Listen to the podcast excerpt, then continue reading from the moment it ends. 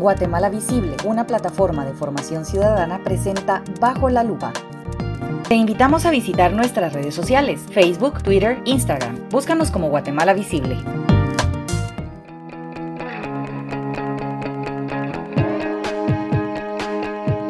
Ahora, para continuar con esta discusión, yo quisiera también darle la oportunidad aquí a, a nuestros oyentes que están en esta noche compartiendo con nosotros. Si tienen alguna pregunta, si alguien quiere hacer algún comentario previo a pasar a nuestro análisis final sobre este space. Mientras se anima el público a, participar, yo quisiera también invitarles, por ejemplo, escuchando al licenciado Quesá y a la licenciada Alterio, a que pueden dirigirle una nota a la comisión de postulación, aunque en, en este momento pues creo que entraría como correspondencia en la que si ustedes tienen algo que sugerir en relación a este tema de la entrevista, todavía creo que está a tiempo de llegar a la postuladora y que le den lectura. Es algo que, digamos, en este momento se me ocurre como, como algo que cualquier guatemalteco puede hacer en este momento, en esta fase de la comisión.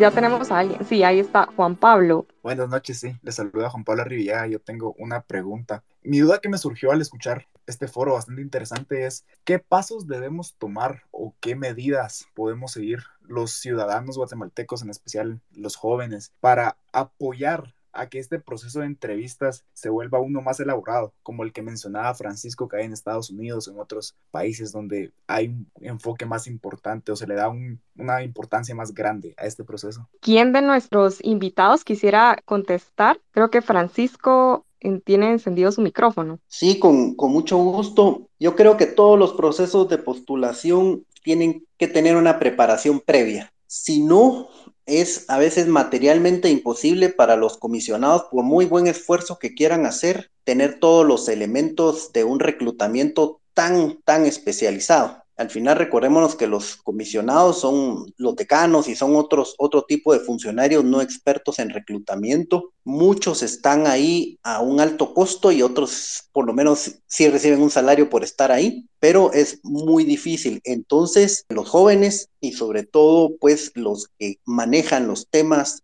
técnicos, manejan los temas legales, etcétera, pueden ir haciendo levantados en las distintas instituciones e ir preparando todas las funciones y atribuciones, como digo, legales y cotidianas que requiere y demanda ese cargo. Y una vez enlistado todo ese tema, que deben ser muchos, pero muchos aspectos, esto ya los expertos en la materia ya pueden ir preparando un perfil o sea, quién va a estar con la capacidad de responder a esa demanda. Recordemos que en el caso de fiscal general es un cargo con muchísimas atribuciones, es un cargo que imagínense ustedes maneja más presupuesto que todo el organismo judicial tiene aproximadamente 8 mil trabajadores, o sea que es, es una demanda enorme, tiene una cobertura nacional y todo recae sobre los hombros de una sola persona, a diferencia de la Corte Suprema que son 13. Entonces sí se necesita una persona que verdaderamente tiene altas calidades, una calificación altísima, porque el cargo es así lo reclama, entonces por eso hay que tener esa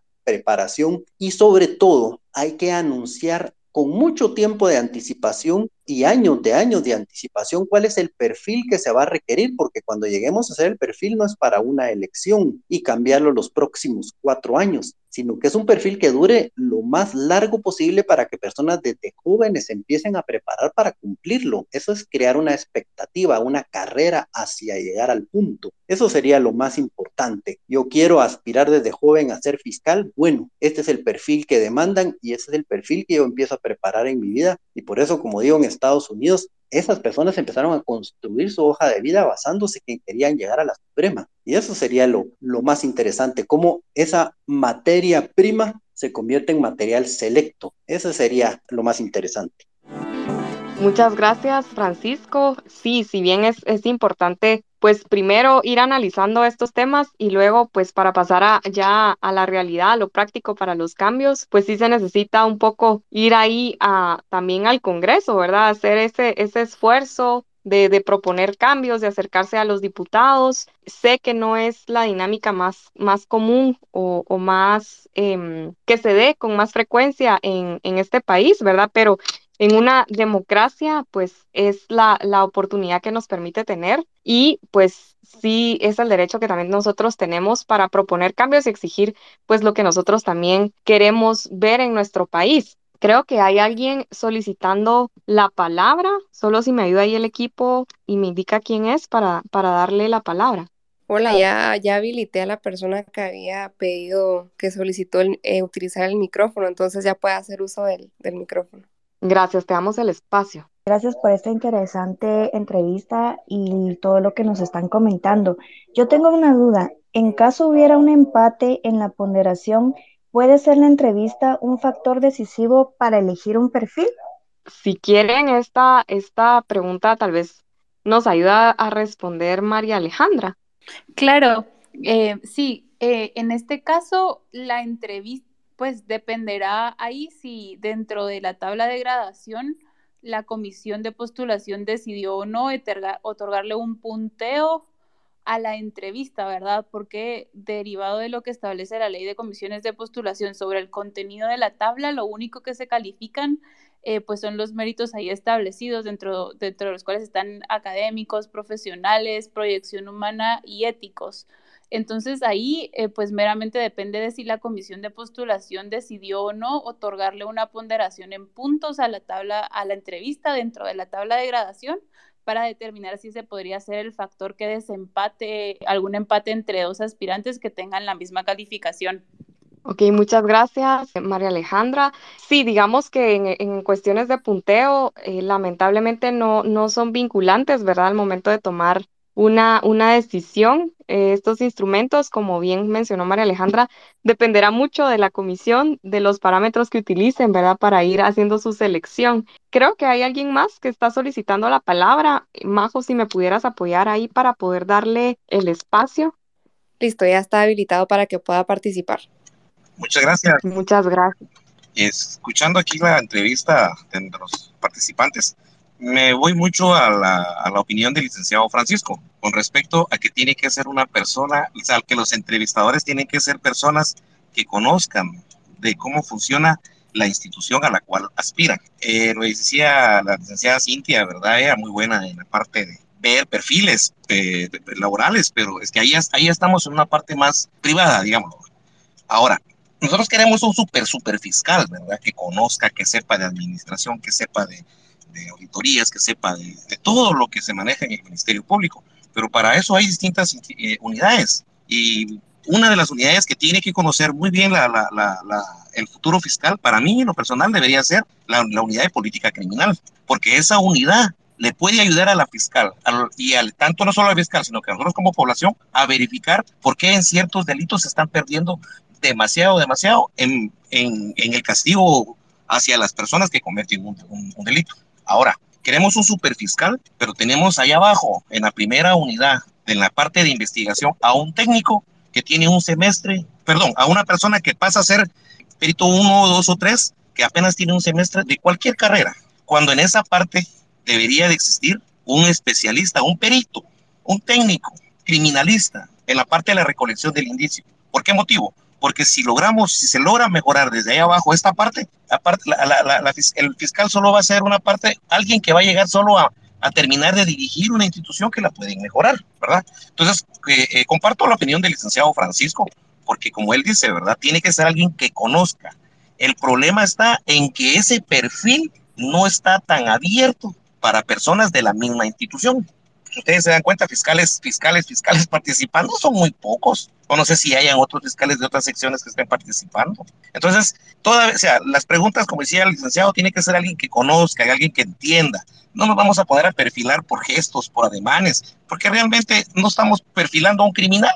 Estamos perfilando, estamos buscando un perfil idóneo que conozca cómo opera una institución importantísima dentro del sector justicia. Entonces sí es, hay, hay bastante que armar y creería yo que la próxima vez a la, o a la próxima elección de fiscales, pues habría que empezar a, a, buscar a los candidatos y él tiene toda la razón. Los decanos, ellos no son especialistas en, en, en, en, en entrevistas. Aparte de eso, recuérdense, todas estas universidades son las que están preparando a todos esos candidatos que llegan a presentar su CV.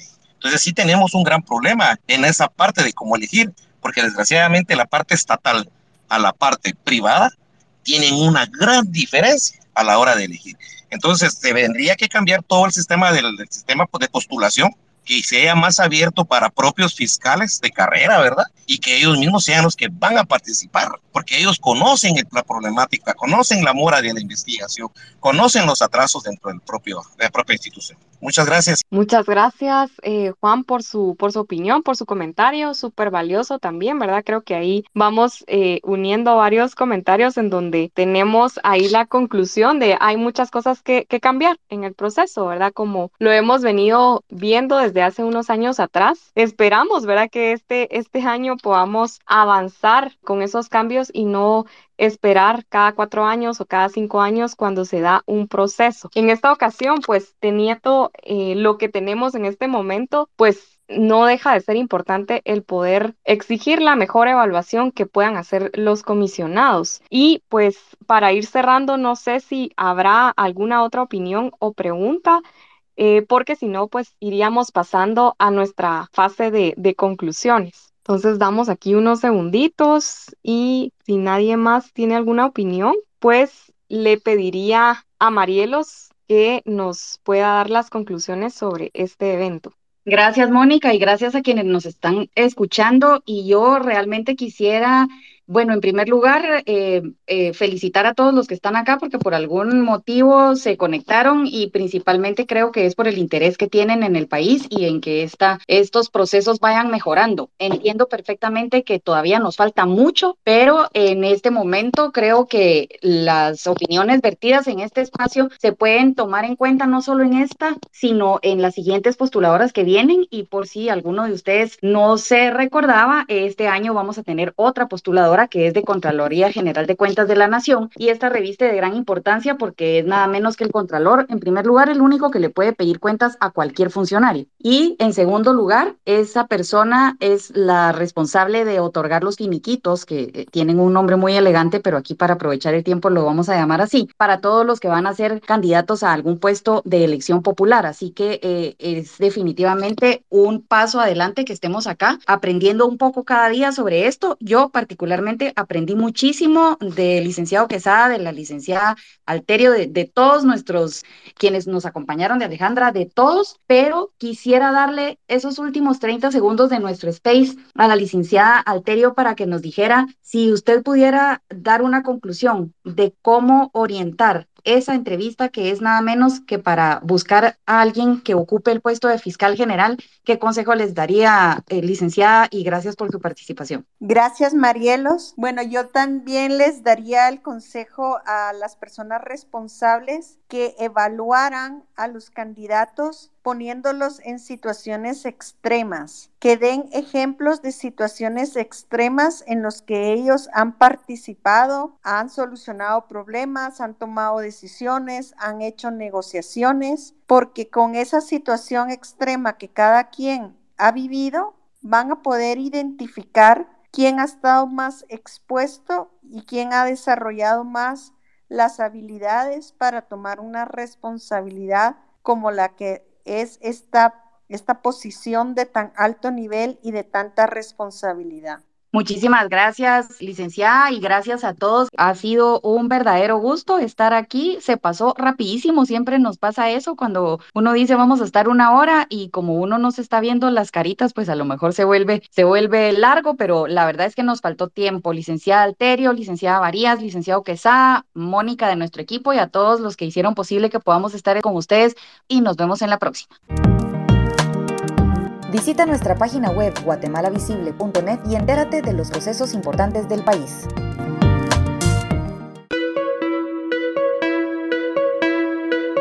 Este podcast es producido por el equipo de Guatemala Visible. Escríbenos tus dudas, sugerencias, comentarios o saludos a info@guatemalavisible.org. Gracias por escucharnos en esta edición y recuerda estar pendiente de los nuevos episodios de tu podcast Bajo la Lupa.